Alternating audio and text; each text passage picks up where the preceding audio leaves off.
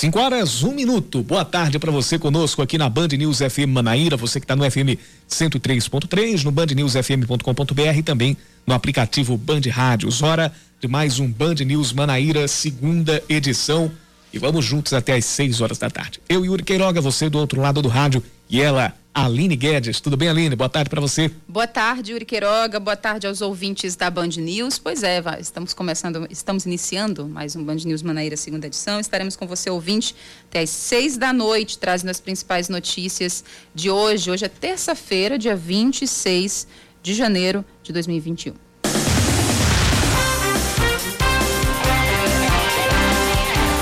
A justiça converte em preventiva a prisão em flagrante do motorista que provocou o acidente que matou o músico Jailson Bandeira Bezerra, o da Inhabatera, ele que integrava a banda Tuaregs. Antônio Carlos Gomes de Oliveira vai responder por homicídio doloso, já que por estar em alta velocidade assumiu o risco de matar. Ele fugia da polícia com uma BMW após desrespeitar uma ordem de parada e atingiu o carro conduzido por Dainha Batera num cruzamento do bairro de Manaíra no último domingo. A perícia feita no veículo apontou que ele sofreu modificações e estava sendo movido a metanol, combustível antigamente usado em corridas, além de ter um sistema de injeção eletrônica que geralmente é preparado para automobilismo. Segundo o delegado Carlos Otton, Antônio Carlos e a esposa já têm passagem pela polícia, já tinham sido presos no estado do Acre e respondiam por estelionato. O corpo de Dainha foi enterrado ontem. Enterrado em Conceição, no sertão do estado, o corpo do médico e ex-prefeito de Patos, Ivanes Lacerda. Ele tinha 66 anos, morreu ontem por complicações associadas à Covid-19, depois de ficar internado desde o dia 3 de janeiro em um hospital particular de João Pessoa. Ivanes foi prefeito em Patos de agosto de 2019 até o dia 1 de janeiro deste ano quando assumiu Nabor Vanderlei, a quem Ivanes apoiou. Antes, ele foi vereador por cinco mandatos. O corpo do político foi levado em cortejo pelas ruas de Patos, passando pela Câmara Municipal e pela Prefeitura. Depois, já na cidade de Conceição, foi velado na casa do irmão de Ivanes, o ex-prefeito Nilson Lacerda. A médica e ex-secretária de Saúde de Campina Grande, Tatiana Medeiros, formaliza pelo menos sete denúncias junto ao Ministério Público contra supostos fura-filas da vacina contra a Covid-19. Desde a semana passada, Tatiana, que já concorreu à Prefeitura de Campina, acusou a atual gestão de ter facilitado que pessoas fora dos grupos prioritários fossem imunizadas. Em resposta, o prefeito Bruno Cunha Lima disse que entraria com um processo contra Tatiana e rechaçou as acusações. A prefeitura encaminhou ao MP a lista com as pessoas que tinham sido vacinadas até a semana passada. 196 mil pessoas vão receber nesta quinta-feira o auxílio emergencial do governo federal, de acordo com a portaria divulgada pelo Ministério da Cidadania. Cerca de 191 mil beneficiários tinham contestado a suspensão do pagamento do site da DataPrev e outros 5 mil tiveram os pagamentos reavaliados em janeiro. O depósito será retroativo, ou seja, todas as parcelas pendentes serão pagas de uma vez só. Mais de 8.300 pessoas vão receber a segunda, a terceira, a quarta e a quinta parcelas do auxílio emergencial. Quase 41 mil receberão as três últimas parcelas. 68 mil terão as duas últimas parcelas e outras 78 mil receberão só a última cota. O basquete Unifacisa vence o VIPTEC Campo Mourão do Paraná por 72 a 59 na abertura do retorno da temporada 2020-2021 do NBB, o Novo Basquete Brasil. Os cestinhas da partida foram o americano Nate Barnes com 17 pontos, Betinho com 14 e Neemias com 13 pontos. Com o resultado, os paraibanos chegam a oito vitórias e oito derrotas em 16 jogos, o que dá 50% de aproveitamento. O time comandado pelo técnico César Guidetti está na nona posição na tabela. O próximo jogo da Unifacisa é nesta quinta, às 8 da noite, no ginásio Maracanãzinho, no Rio de Janeiro, contra ninguém menos que o Flamengo. Agora são 5 da tarde e 6 minutos, confirmando 5 e 6. Hora de mais um Band News Manaíra, segunda edição. Vamos até às 6 horas. Vamos até o, até o Reinaldo Azevedo bater a porta aqui com o É da Coisa. E você participa com a gente mandando a sua mensagem para o nosso WhatsApp. 991 11 9207. 991 11 9207.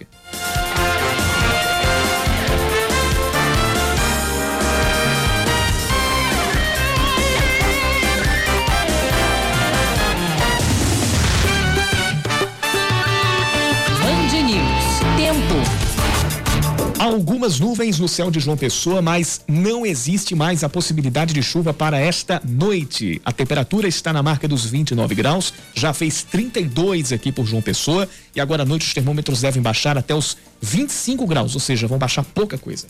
Bem, Campina Grande, nesse momento, tempo firme, é, sol com algumas nuvens, né? Não chove, mas há sim né, possibilidade de precipitação essa noite. A máxima chegou a marcar 32 graus hoje na Rainha da Borborema. Nesse momento, os termômetros marcam 28. A mínima deve chegar aos 19 logo mais.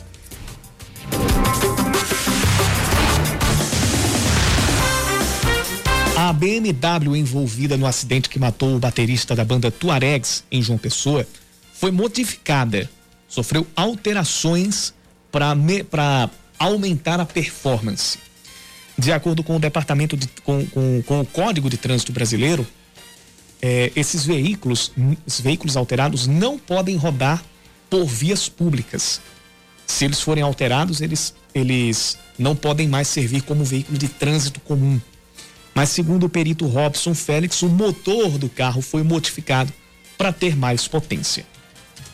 Constatamos aqui, né, através dos exames periciais, uma série de modificações no veículo, né? Troca de turbina, acréscimo de injeção eletrônica auxiliar com seis bicos, é, retirada do catalisador, acréscimo de um downpipe, que é um tubo de diâmetro maior na saída da turbina, tudo isso com a finalidade de aumento de potência, né? Em média, uma BMW sai da fábrica com a potência de 220 cavalos, mas de acordo com a perícia, essa modificação no carro apreendido dava a a, ao motor uma potência mais que o dobro dessa de fábrica, cerca de 550 cavalos. Para se ter uma ideia, esse veículo, ou a velocidade que, que se atinge a potência desse motor, pode ser comparada com a potência de carros da Fórmula Indy, que atinge velocidades superiores a 370 km por hora, com potência que vai de 550 a 700 cavalos. Em função da, das avarias do veículo, a gente não pôde colocar ele num dinamômetro que nos daria a, potência exata, mas a gente pode estimar seguramente entre 500 e 600 cavalos esse tipo de alteração. Segundo o perito Robson Félix, não é comum encontrar casos de veículos modificados dessa maneira aqui no estado. Aqui na Paraíba é a segunda vez que nós, nós realizamos perícia em veículos dessa natureza. O primeiro caso foi aquele lá do Garçom Intermares, que foi atropelado por, por outra BMW. E aquela BMW também encontrava-se com alterações irregulares de potência. Foi constatado também o uso do metanol como combustível auxiliar do carro.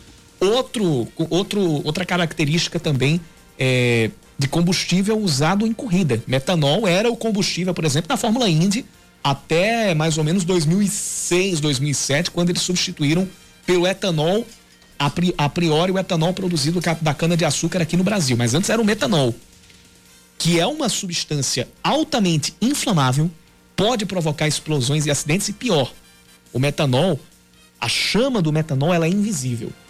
Ou seja, Nossa. é o chamado fogo. É, é, é, a gente, eu já cansei de ver uh, incidentes em corridas da, da, da antiga Fórmula Mundial, é, de parada no pit stop, o mecânico errava na, na, colocação da mangueira do combustível e começava alguém a, a, a, arder, em arder em fogo, mas você não via as chamas. Você só via o mecânico lá se debatendo, ou o piloto mesmo, se debatendo ali, e o pessoal tendo dificuldade para conter aquele, aquele incêndio. Então, um líquido altamente inflamável e tóxico que pode provocar acidentes e explosões.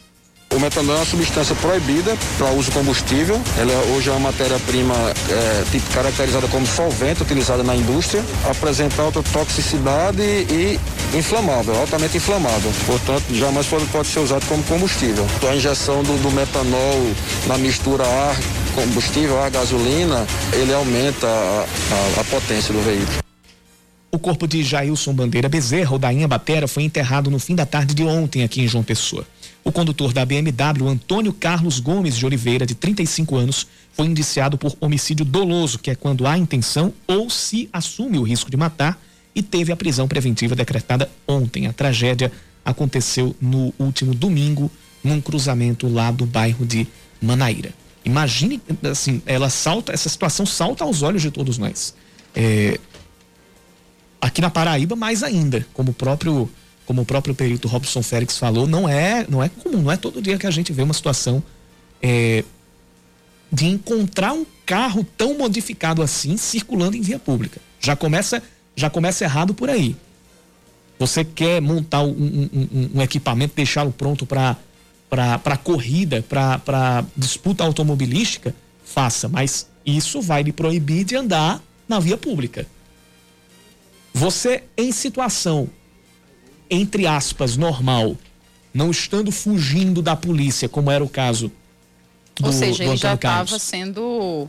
É, a é, polícia já estava de olho, né? É, não, mas nesse caso ele já estava fugindo da polícia porque ele tinha desrespeitado uma ordem de parada. É, não é, não é, nem o caso dele já ter, já ter passagem por polícia, por responder por estelionato, mas é esse particular. Uh, então, você não estando naquela condição, já, tá, já é errado andar com um carro alterado nessas condições, imagine em todas as outras circunstâncias que levaram a, essa, a, esse, a esse desastre que aconteceu lá em Manaíra.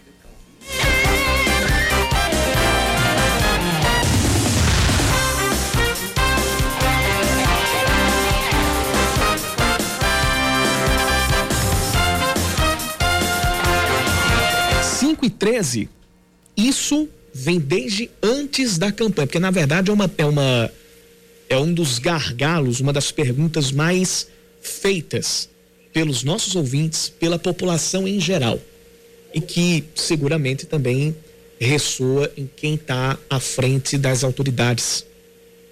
O que é que pode ser feito para melhorar a mobilidade urbana em João Pessoa e o que, é, que projetos e ações podem ser realizados também no transporte público aqui da capital. Esses assuntos foram tratados hoje durante uma reunião entre a CEMOB e o prefeito Cícero Lucena.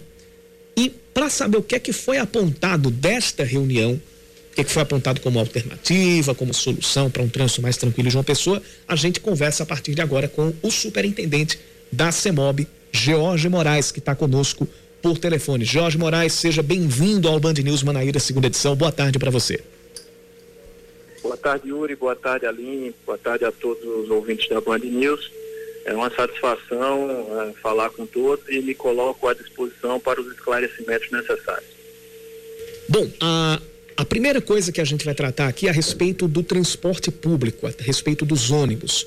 É, tem, tem várias questões. Uma é a você chegar ao, ao, ao fiel da balança na equação qualidade do transporte público versus preço justo da, da, da passagem.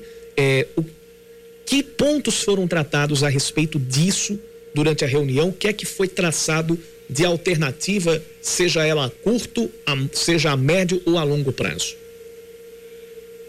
Perfeito. Então foi uma satisfação contar com a presença do prefeito Cícero Lucena aqui na CEMOB hoje.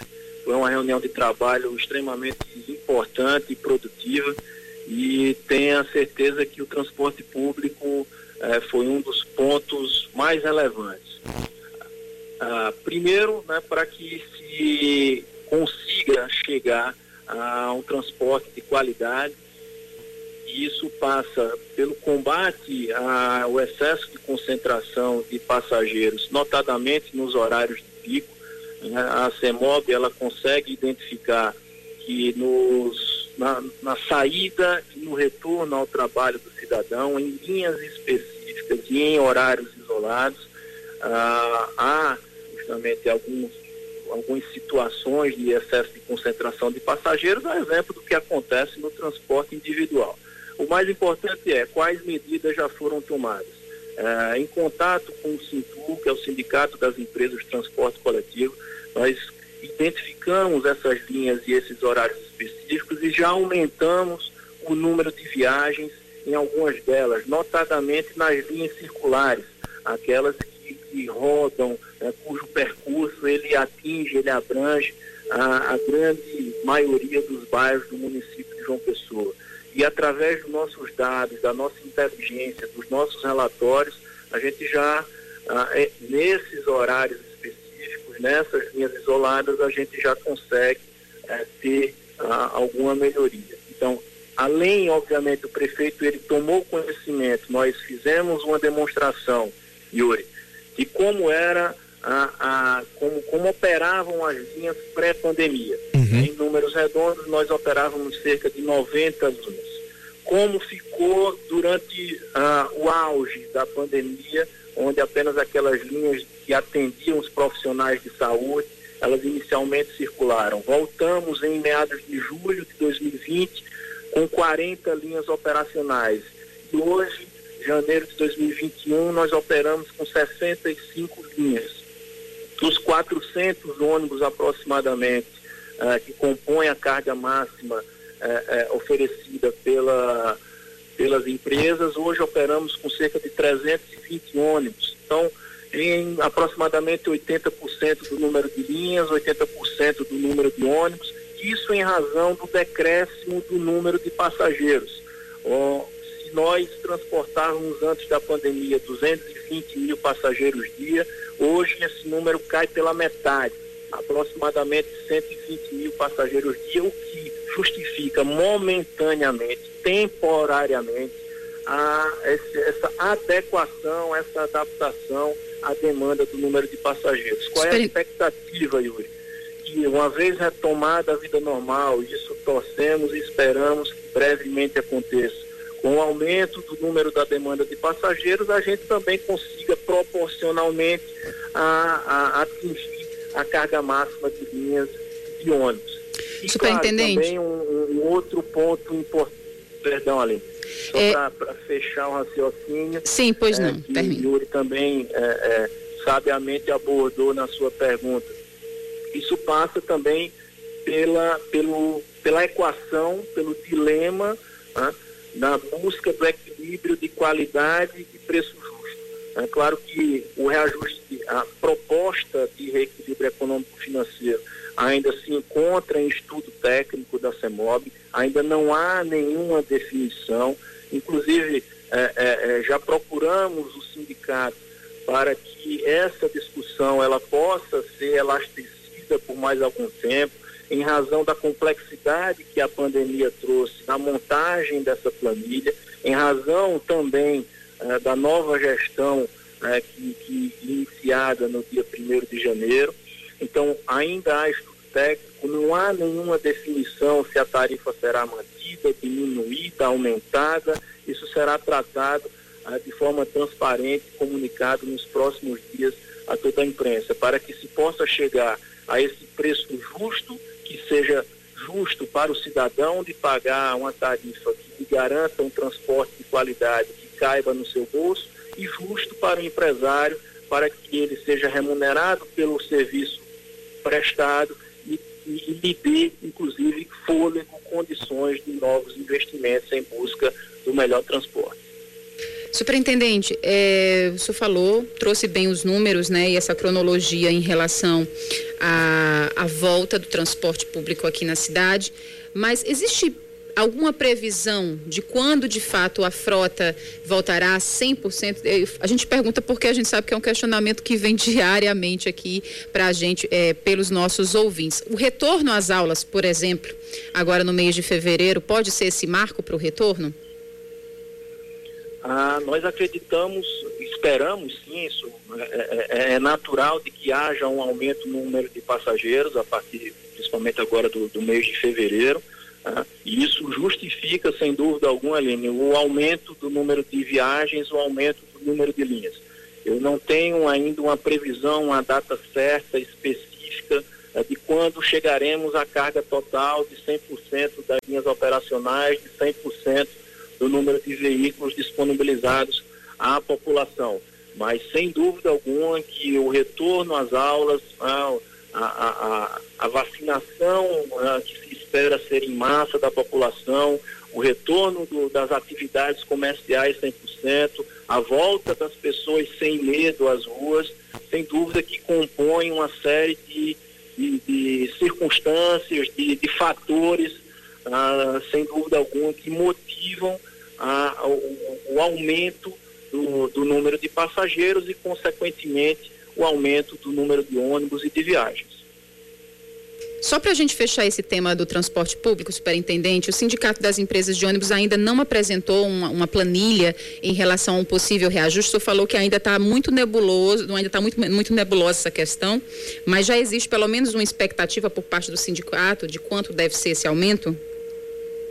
É, o, o, sindicato ele apresenta, né, conforme determina o contrato de concessão, uma série de documentos. Por exemplo, notas fiscais referentes a despesas com combustível, com peças, pneus, enfim, todo o equipamento de manutenção para os veículos, além de despesas com o próprio pessoal deles. Então, são algumas, a, a, a, alguns documentos comprobatórios né, que, que eles apresentam para análise da CEMOB. Nós temos a prerrogativa e assim o fizemos de solicitar novas informações, solicitar novos dados né, que aparelhem e subsidiem, que nos municiem das melhores informações possíveis.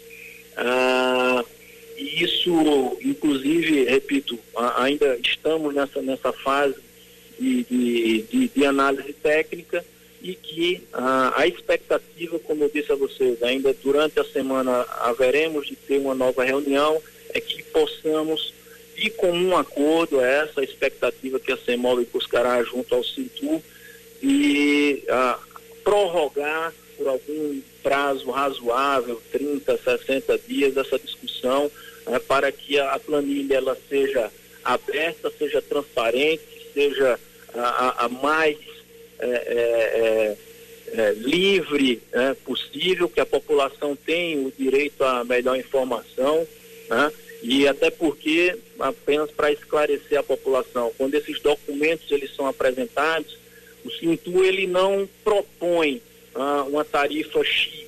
Hoje a tarifa é de R$ 4,15.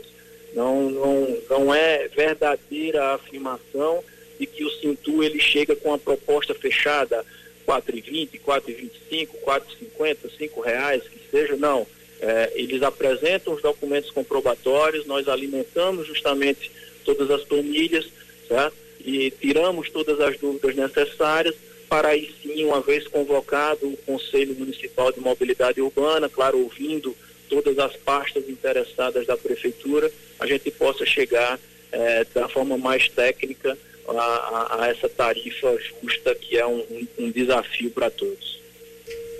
Agora a gente muda de assunto e fala de ciclovias, da malha cicloviária aqui de, de João Pessoa.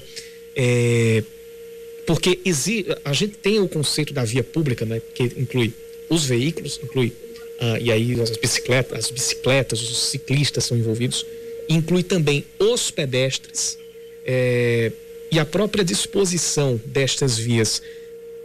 Já tem algo definido para manter ou ampliar a malha cicloviária aqui de, de, de João Pessoa e algo que é ainda mais importante. Como fazer isso sem que o transporte dos outros veículos e a circulação de pedestres eh, seja prejudicado? A gente fala isso porque tem ah, reclamações de, algum, de algumas, alguns ouvintes, inclusive aqui da rádio, a respeito de como ficou a Avenida ah, Rui Carneiro nos horários de pico. Como é que então vai se fazer esse trabalho no sentido de que tudo cresça sem um afetar o outro. Perfeito. A CEMOB ela entende como importante a, a, a questão das ciclovias. Sem dúvida é um, um equipamento moderno de mobilidade.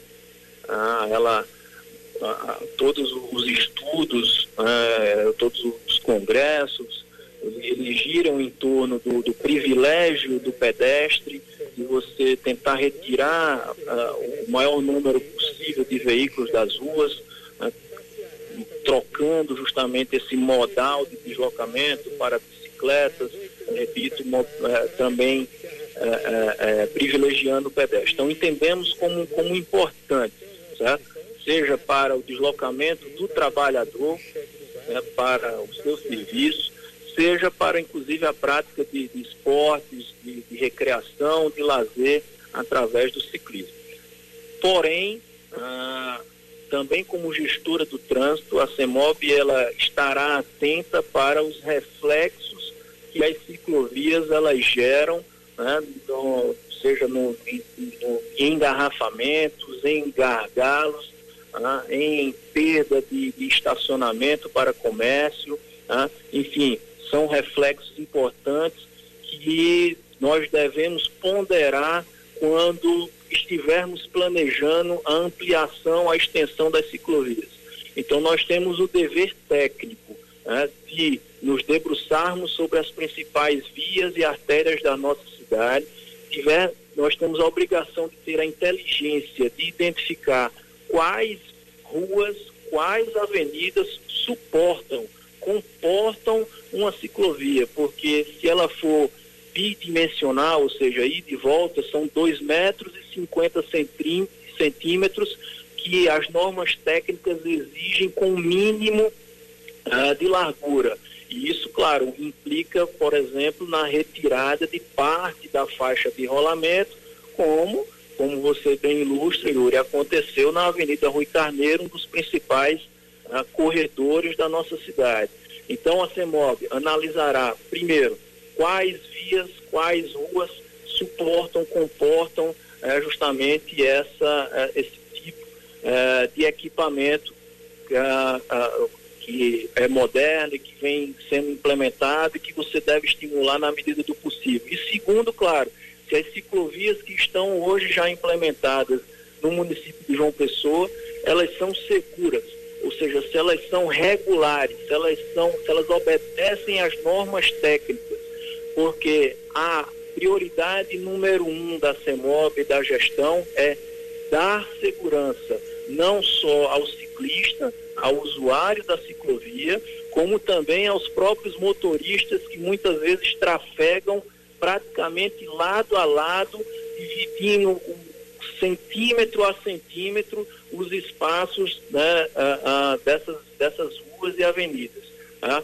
buscando evitar acidentes, buscando salvar vidas. Então, também primaremos pela obediência às normas técnicas e por isso que ah, iremos ah, analisar, reanalisar que já estão implementadas e, claro, há sim um projeto de expansão delas e devidamente é, é, é, conforme ao manual de sinalização, conforme justamente a todos os diplomas legais né, de, que garantam a segurança dos usuários. Bom, a Aproveitando aqui as perguntas que estão chegando dos nossos ouvintes aqui pelo 9911-9207, que geralmente é, vão em cima de pontos específicos, pontos nevrálgicos do trânsito. Por exemplo, já, cita, já foi citado aqui a, a, a Juscelino Kubitschek, lá no, no bairro do Geisel, já tem ouvintes falando de problemas de mobilidade por lá, que já se arrastam há muitos anos. Quais são os pontos da cidade que a CEMOB e a Prefeitura enxergaram nessa reunião como aqueles de, de, de maior emergência para resolver, para que a mobilidade, tanto de pedestres quanto de ciclistas, de motociclistas e de condutores de veículos de passeio, seja melhorada. Perfeito. Ah, inclusive, hoje nós apresentamos três projetos que entendemos como extremamente relevantes e urgentes para a cidade, ah, aqui para o prefeito. Claro, são são vários desenhos, são várias ideias que hoje tramitam aqui na, na CEMOB, mas ilustramos e buscamos ah, uma atuação mais rápida em três pontos importantes. Uma delas, o próprio ouvinte identificou, é a Avenida Juscelino Kubitschek, ali no, no bairro do Geisel, né? se você chegar especificamente ali no Campo dos Santos, né? que é um, um ponto bem conhecido da cidade, você pode, você acessa justamente ao bairro do Valentina, então fato há uma, um, um risco naquele ponto de, de, anos né, que se pede uma intervenção da CEMOB ali e em parceria o projeto já está pronto, se encontra na Secretaria de Infraestrutura para precificação de uma rotatória importante né, venha a disciplinar aquele cruzamento da Avenida Juscelino Kubitschek com a, a Damastor uh, com a Damastor Coutinho, se a memória não me falha, tá? E essa rotatória é um, um, ponto urgente, porque também há um desenho na CEMOB duplicação da Avenida Juscelino Kubitschek sendo que essa rotatória, a colocação dela agora não inviabiliza projeto de mais longo prazo. Então, com o Campo dos Santos, notadamente ali a Avenida Juscelino Kubitschek, acesso é, Geisel, Valentina, é um ponto urgente que haverá uma intervenção da CEMOB. Segundo ponto, Yuri, ah, centro administrativo de centro administrativo municipal, tá, no bairro de Água Fria. Nós estamos ali no início da Avenida Hilton Souto Maior. É, é notório né, que, notadamente no horário de pico de retorno ao trabalho, por volta de 18 horas, há um engarrafamento naquela, naquele primeiro retorno, como quem, quem deseja voltar para o acesso ao bairro do Cristo, ou então acessar o UNIP, ou então acessar a BR-230 no sentido Cabedelo. Não só naquele primeiro retorno, como naquela própria rotatória no sentido Mangabeira, no sentido de América e Mangabeira. Então aquela rotatória, ela, ela simplesmente esgotou, ela simplesmente é, é, é, não cumpre a, a função desejada né? e nos preocupa também, porque também é do conhecimento da população, que dois grandes polos geradores de tráfego, dois novos grandes empreendimentos comerciais eh, estão sendo implantados naquela região, que é o supermercado Nordestão, que é a Avan, e com o retorno às aulas, a, a gente é, é, imagina, já estamos, já temos projetos, conversado com o DENIT, porque também envolverá a própria triplicação da BR-230, para que possamos também fazer uma intervenção naquela área, porque diariamente, Yuri, nossos agentes de trânsito têm que estar lá orientando, disciplinando, certo? A, a população fazendo esse controle manual, porque, repito, os equipamentos hoje ali existentes, eles simplesmente não comportam o fluxo no início da Avenida Hilton Souto Maior, bem próximo ali ao Centro Administrativo Municipal. E um outro terceiro ponto uhum. né, que também merece uma intervenção urgente da CEMOB é você tentar escoar ou pelo menos gerar uma, uma alternativa para a Avenida Sérgio Guerra no bairro dos Bancários. Tá? Também quando acontece algum acidente, algum semáforo porventura deixa de funcionar, também gera um grande transtorno para a população. Então, há um projeto também é, é, já desenhado aqui na, na CEMOB, claro, um valor mais elevado, hoje estimado mais de 4 milhões de reais, para que se faça esse acesso por trás ali aproximadamente ao lado da, da Universidade Federal da Paraíba, interligando o bairro dos bancários, tá? para aquele o, o Parque das Três Ruas, né? que também tem todo um projeto de arborização, de ser um, um belíssimo espaço de convivência, também desenvolvido pela Secretaria de Planejamento, pela Secretaria de Infraestrutura. Então, eu destacaria esses, essas três intervenções que merecem a nossa redobrada atenção, claro, sem excluir outros pontos de atenção, como, por exemplo, o cruzamento, a bifurcação da Avenida Epitácio Pessoa com a Avenida Rui Carneiro, né? logo depois aquele acesso à BR-230, sim, a, sim. O, a Avenida Maranhão com a Avenida Epitácio Pessoa no acesso ao bairro dos Peticionários, também se estuda ali alguma intervenção, um binário do, na, com a Josefa Taveira em uhum. Mangabeira, que sem dúvida é outra via importantíssima, binário no bairro do Jaguaribe, binário no bairro do Bessa também. Sim, sim. Estamos trabalhando para que esses projetos em gestação na BR eles possam ir para a rua o mais rápido possível. Pois bem, então conversamos aqui no Band News Manaíra, segunda edição, com o superintendente da CEMOB, George Moraes. Jorge, muito obrigado pela participação por aqui e bom trabalho que a gente tenha, é, no final desses quatro anos, realmente esses objetivos concluídos e a mobilidade urbana tenha dado passos importantes aqui na cidade. Bom trabalho. Perfeito, Yuri. E apenas um, uma última informação, também o prefeito visitou o Centro Operacional de Trânsito e Transporte, que monitora em tempo real uh, todo o trânsito de João Pessoa, inclusive a imprensa é municiada com, com, com essas informações.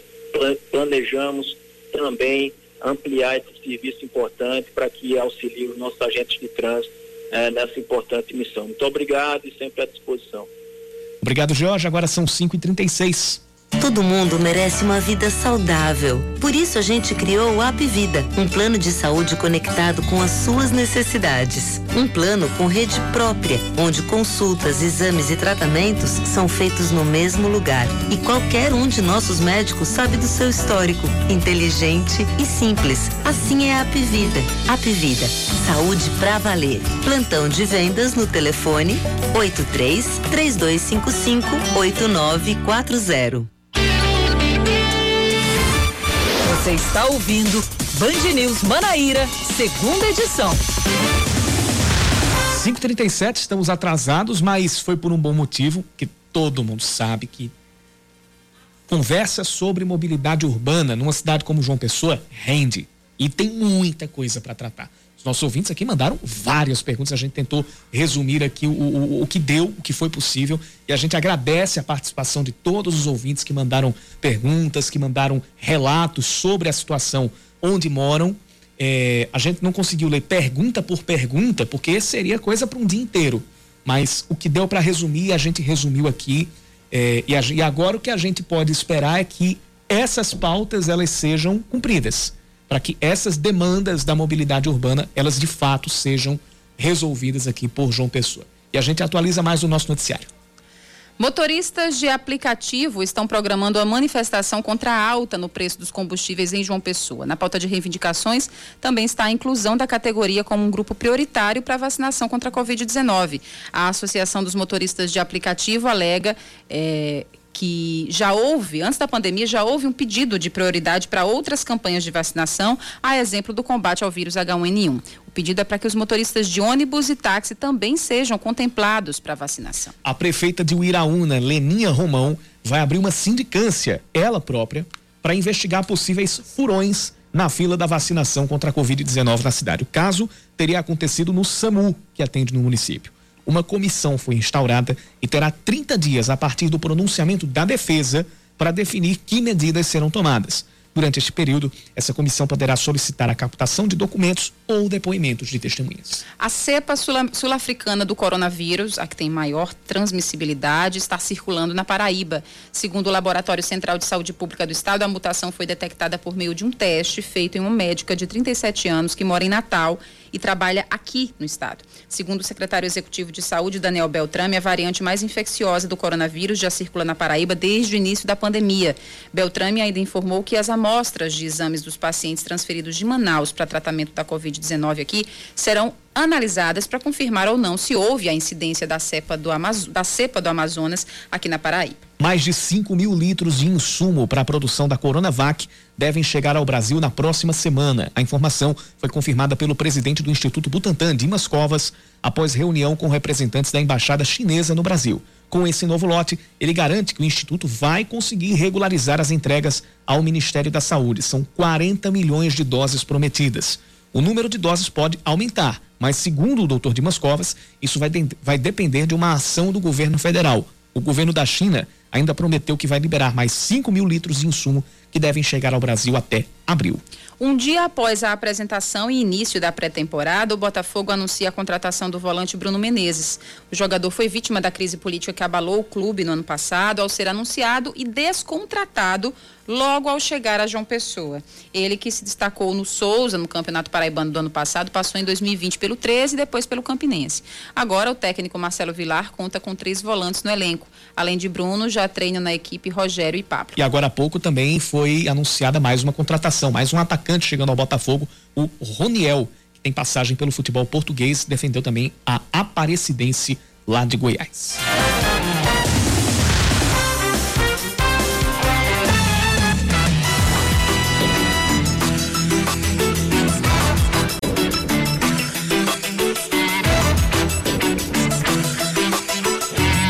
Ontem a gente falou do início da vacinação para idosos que moram em, em instituições de longa permanência. E hoje, aliás, ontem ainda, perdão, a Secretaria de Saúde do Estado anunciou que vai antecipar a vacinação dos idosos acima de 80 anos que estão acamados, ou seja, não necessariamente quem esteja morando só em instituições de longa permanência, que esse público já está sendo atendido, mas agora uma ampliação deste público entre os idosos. Para este grupo prioritário, serão aplicadas as 16.600 doses da Coronavac que chegaram ontem à tarde e mais uma parte da reserva técnica da primeira remessa do mesmo imunizante que chegou na semana passada. De acordo com a secretária executiva de saúde, Renata Nóbrega, a decisão foi aprovada durante uma reunião, uma plenária, que contou com a participação de todos os secretários municipais de saúde. Ela pautou com os dados técnicos referente à mortalidade à população maior de 80 anos. Então, nesse momento, as doses da Coronavac, elas serão destinadas à população acima de 80 anos, é, cobrindo um total de 9%. Renata ainda explicou quais os critérios utilizados para a imunização deste grupo. Paciente acamado, ele entra na primeira linha de prioridade. Paciente que faz uso de suporte ventilatório, vacinar os idosos que apresentam algum grau de dificuldade de autonomia, como necessidade de ajuda para andar, esse idoso acima de 80 anos de idade, e vacinação dos de idosos é, com idade superior a 80 anos é que tenha doenças crônicas também, a exemplo de insuficiência, insuficiência renal é, aguda, acidente vascular encefálico, sejam obesos, portador de hipertensão arterial e ou diabetes. As demais distribuições destinadas aos idosos acamados devem seguir de forma gradual e proporcional ao número de vacinas recebidas.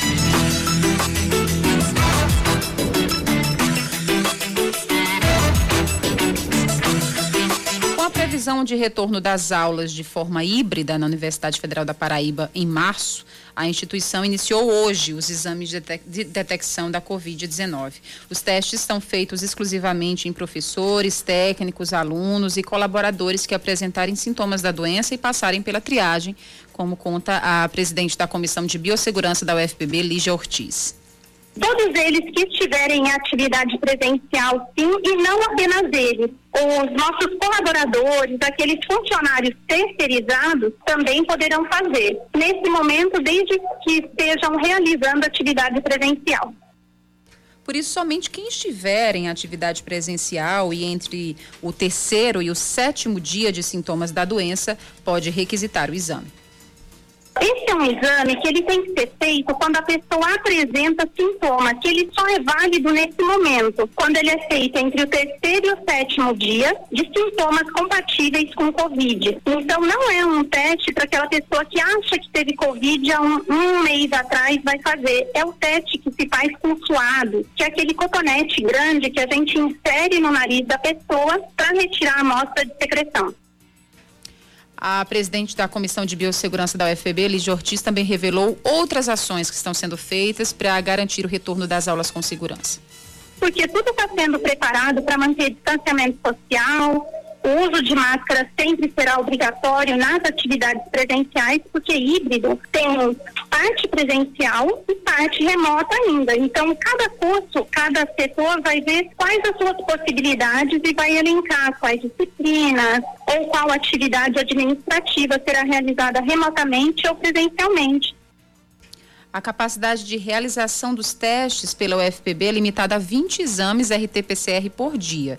Os resultados ficam prontos em até 48 horas após uma parceria com o Laboratório Central de Saúde Pública do Estado. 15 para 6, voltamos já.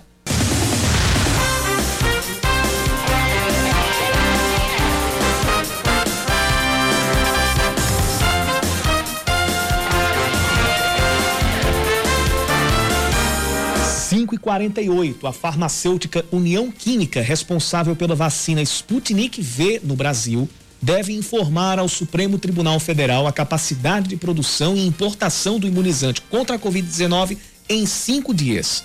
O pedido foi feito hoje pelo ministro Ricardo Lewandowski, um dia após a Anvisa informar que não é possível aprovar o uso da vacina russa sem a análise de técnicos do órgão. O prazo começa a valer a partir do recebimento da intimação pela farmacêutica. No pedido, Lewandowski também, também solicita que a União Química detalhe as providências que já foram tomadas e as técnicas pendentes de cumprimento, além do tempo necessário para atendê-las. A ação foi movida pelo governo da Bahia, que pediu permissão para receber e distribuir a Sputnik V sob a alegação de que o Estado tem acordo para acesso a 50 milhões de doses e que a vacina russa já foi aprovada por outros países. Atenção para essa notícia, porque a vacina Sputnik V foi aque, é aquela uh, cujo acordo, esse acordo que foi, foi tratado pelo governo da Bahia, é aquele que está sendo tratado pelo consórcio Nordeste para compra de mais doses da vacina ou de doses da vacina russa para atender aos estados nordestinos. E essa vacina está enfrentando em, é, empecilhos para ser aprovada por causa da falta da análise de, te, uh, uh, da análise de técnicos do órgão, não, da falta da capacidade de produção e importação. Essas informações ainda estão uh, pendentes na análise para a Anvisa e, e por causa disso essa, essa vacina ainda não foi aprovada.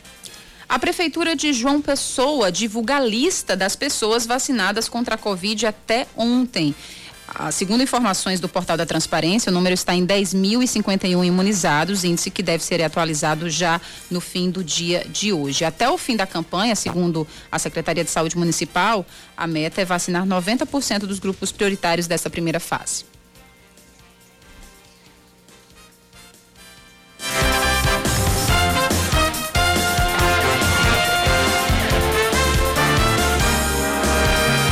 Prefeito de Monte Oreb, no Sertão, edita um decreto suspendendo as férias de servidores e servidores municipais que atuam nos, nos setores essenciais. Também estão suspensos o atendimento presencial em repartições públicas e os eventos públicos de qualquer natureza pelos próximos 15 dias. Carros de som e paredões também estão proibidos.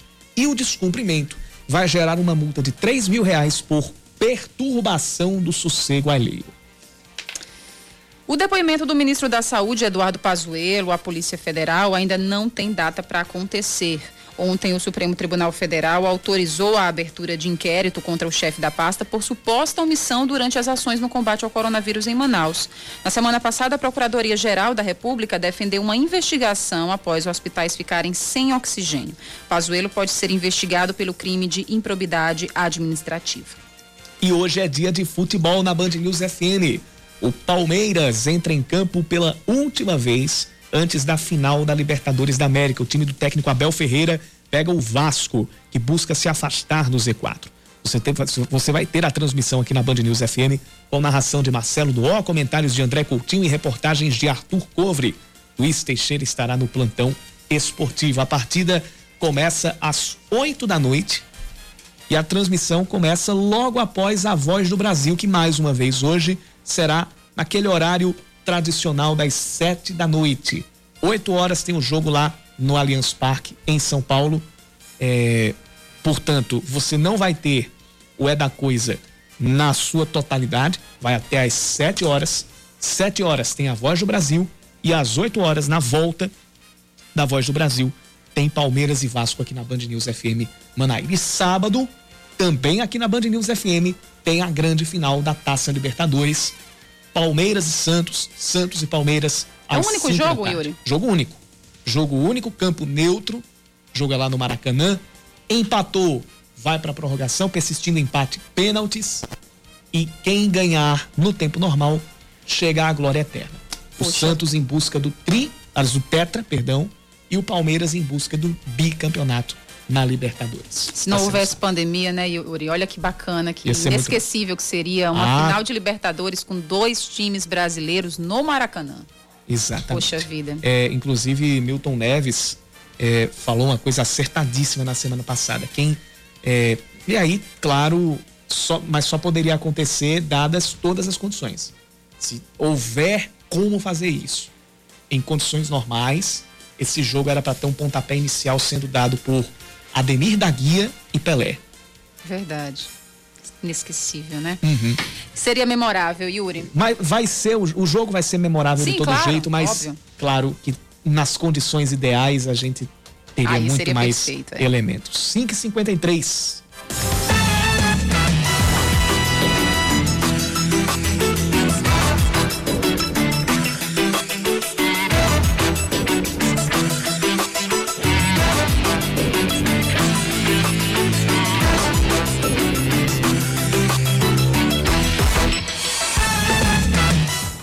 Paraíba passou dos 4 mil mortos pela Covid-19.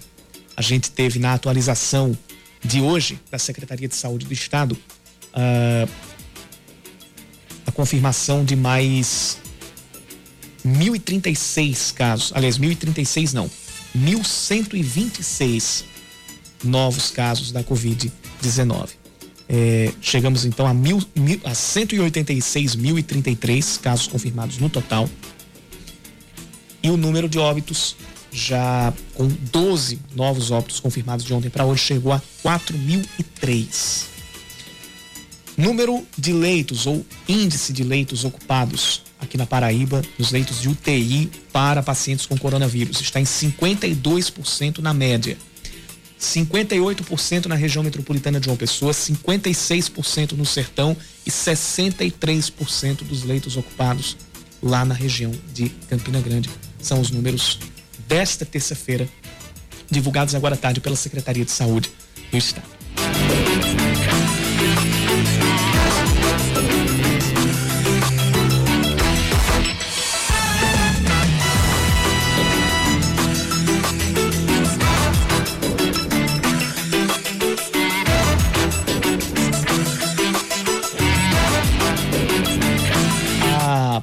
Desembargadora do Tribunal de Justiça aqui da Paraíba, Fátima, Fátima Cavalcante, é, voltou a publicar um texto é, falando sobre a internação de, do esposo dela, o senador José Maranhão, que tem complicações ainda relacionadas à Covid-19, está internado num hospital particular lá de, de São Paulo. E ela relatou né, em, em, num trecho desse texto que Maranhão chegou a, a, a, chorar nesses últimos dias ou em um determinado um determinado momento. O, o estado de saúde de José Maranhão é considerado grave. Ele ainda está internado no Hospital Vila Nova Star em São Paulo e estão acompanhando a situação Fátima Bezerra e a uma das filhas que é a Alice Maranhão.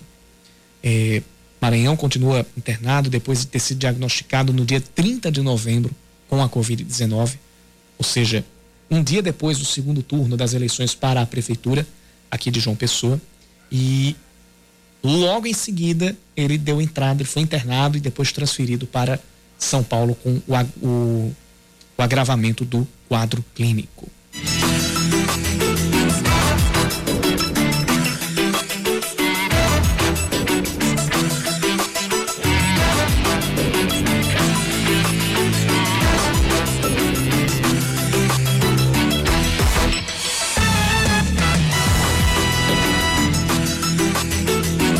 Atualização aqui a respeito dos, dos pacientes internados lá, em, em, lá no Hospital Universitário Lauro Vanderlei e que vêm recebendo alta, que estão recebendo alta nesses, nesses últimos dias.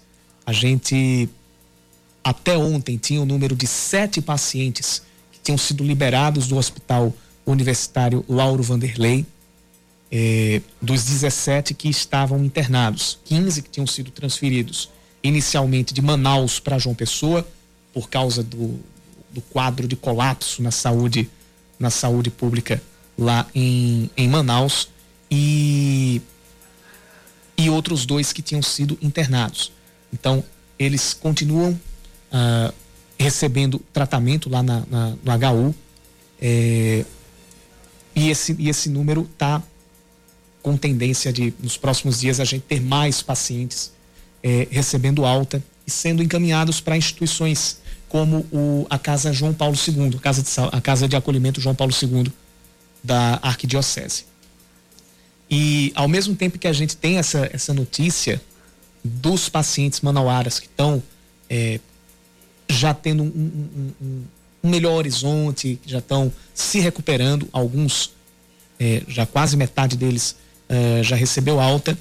É, lá em Manaus, cidade que ainda está num, num turbilhão de, de, de, coisas ruins em relação a, ao atendimento à saúde, que está cheia de problemas com pacientes ainda sem ter a condição de procurar atendimento e sem ter como comprar o oxigênio para o caso daquelas pessoas que não puderam ir para o hospital.